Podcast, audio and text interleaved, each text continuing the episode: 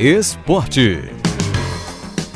Juliana Lisboa, repórter esportiva da TVE, trazendo as novidades do esporte, inclusive aqueles decepcionantes aqui da Bahia, né, Juliana? Boa tarde. Boa tarde, Renato. Pois é, os fãs do Bahia e do Vitória não estão aí muito felizes, né? Essas duas equipes, que são as maiores né, do nosso estado, não conseguiram bons resultados no fim de semana mais uma vez, né? O Bahia perdeu de virada para o Atlético Goianiense, né? Sofreu dois gols no segundo tempo e uma ducha de água fria e agora começa a se complicar um pouco na tabela, né? Caiu algumas posições, está na 13 terceira posição, está com 18 pontos a 3 pontos da zona de rebaixamento, né? Não consegue vencer em casa a três jogos. Isso é muito preocupante porque jogar em casa e vencer em casa era um dos trunfos do Bahia nesses últimos anos no Campeonato Brasileiro da Série A. Então, quando não consegue fazer isso, joga a pressão para conseguir pontuar e fazer bons resultados fora de casa, que historicamente não não é o ponto forte do Bahia, né? Então, há uma pressão também sobre o Dado Cavalcante, o técnico do, do Bahia, porque ele não consegue fazer render essa equipe, que ele já conseguiu, inclusive, no final da Série A de 2020, e não está conseguindo agora, né? Então, até quanto tempo a torcida e também a diretoria vão ter um pouco mais paciência com ele. Claro que o elenco do Bahia volta a ser motivo de muita crítica do jeito que foi montado. As peças que saíram da equipe, né, seja por venda, seja por empréstimo ou qualquer outro tipo de negócio, não tiveram uma reposição à altura. Então isso também tem que ser levado em consideração. Enfim, problemas que o tricolor vai precisar resolver para se manter bem nessa Série A de 2021. E já o Vitória conseguiu um empate 1 a 1 com o CRB jogando em casa também, jogando no, no estádio do Barradão. E é uma situação mais complicada porque mesmo tendo conseguido pontuar, o Vitória não consegue mais vencer, só venceu duas, duas partidas nessa Série B, está com, na 18ª posição na tabela, ou seja, dentro da zona de rebaixamento. É, a Série C já começa a ser algo real, e caso, obviamente, né, não, não se mude essa cultura dentro do Vitória de se mudar um pouquinho é, a, a, eu não sei nem mais o que dizer, sinceramente, porque é, o elenco foi mal montado, o Vitória está sendo muito mal gerido há bastante tempo, né? Há várias. É, já tem umas quatro ou cinco é, administrações, assim, quatro, cinco anos que o Vitória já sofre com problemas de ordem financeira e principalmente administrativa. E isso se reflete em campo também, né? E não, não à toa que o, o Vitória está numa situação complicada na Série B, está numa situação em que pode cair para a Série C.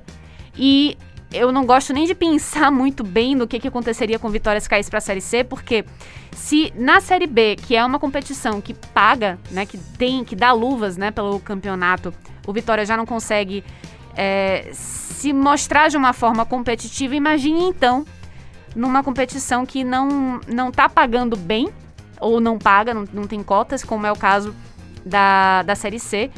E aí sim o caixa do Vitória sofreria muito mais. Porém, é, temos um, um, técnico novo, né, que já esteve à frente do Vitória nesse jogo contra o CRB, né, o Wagner Lopes. Vamos ver se ele então consegue mudar um pouquinho, né, esse Vitória fazer com que o time consiga vencer. Em uma edição anterior do quadro, você falou um pouquinho sobre os dramas né, da delegação paralímpica para Tóquio, falou das dificuldades, inclusive envolvendo a aclimatação depois de um caso positivo de Covid-19 e agora, de fato, a competição é, na reta final. Como é que está a sua expectativa em relação à delegação brasileira? Bom, parece que esse problema foi resolvido sim, né? A delegação já consegue treinar é, todos os atletas e para-atletas, né? É, conseguem treinar tranquilamente, já não tem mais esse problema. É, a situação parece que já está resolvida mesmo. E a expectativa agora é de chegar em Tóquio, porque equipe, as delegações, né, todas as equipes é, paralímpicas estão em Hamamatsu, no, no Japão, que é uma. como se fosse uma cidade satélite, né? E ainda vão para Tóquio. Isso deve acontecer na quarta-feira ao longo do dia, né? Então algumas equipes devem treinar pela manhã e ir direto, outras pela tarde, né? Então para evitar aglomeração. E a expectativa, Renato, é de muita medalha. Porque o Brasil, muita gente não sabe, mas o Brasil é uma potência paralímpica e a projeção do Comitê Paralímpico Brasileiro é que a gente consiga ficar entre os 10 melhores. Né? Então a gente já teve um recorde de medalhas na Rio 2016. Não foi o melhor rendimento, na, o melhor rendimento foi em Londres 2012, quando tivemos o maior número de ouros, mas em na Rio 2016 tivemos um recorde de medalhas, né? Então, é, isso foi interessante porque isso mostra que a gente tem uma capacidade de medalhar e, e, ganhar medalhas de ouros também, por que não, né?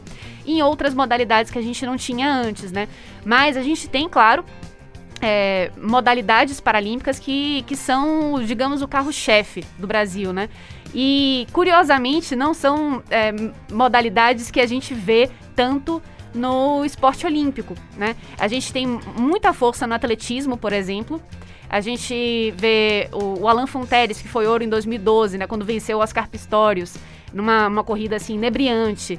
É, temos também Petrúcio Ferreira, né? Que foi ouro em 2016 e recordista mundial. Temos Terezinha Guilhermina, que é multicampeã. E a Raíssa Machado, no lançamento de dado, que é baiana, e ela disputou na Rio 2016, não teve um, um, uma, um bom aproveitamento, mas pode sim conquistar medalhas. E é, o futebol de 5, que é o futebol de cegos, que o Brasil sequer perdeu uma, uma partida nos Jogos Paralímpicos. E é, é claro uma grande expectativa de medalha de ouro, porque venceu todas as edições de Paralimpíadas desde que o futebol de 5 se tornou um esporte paralímpico. Então, essas aí, e fora a natação também com Daniel Dias, que é multicampeão e tá aí querendo encerrar a carreira de uma forma extremamente vitoriosa.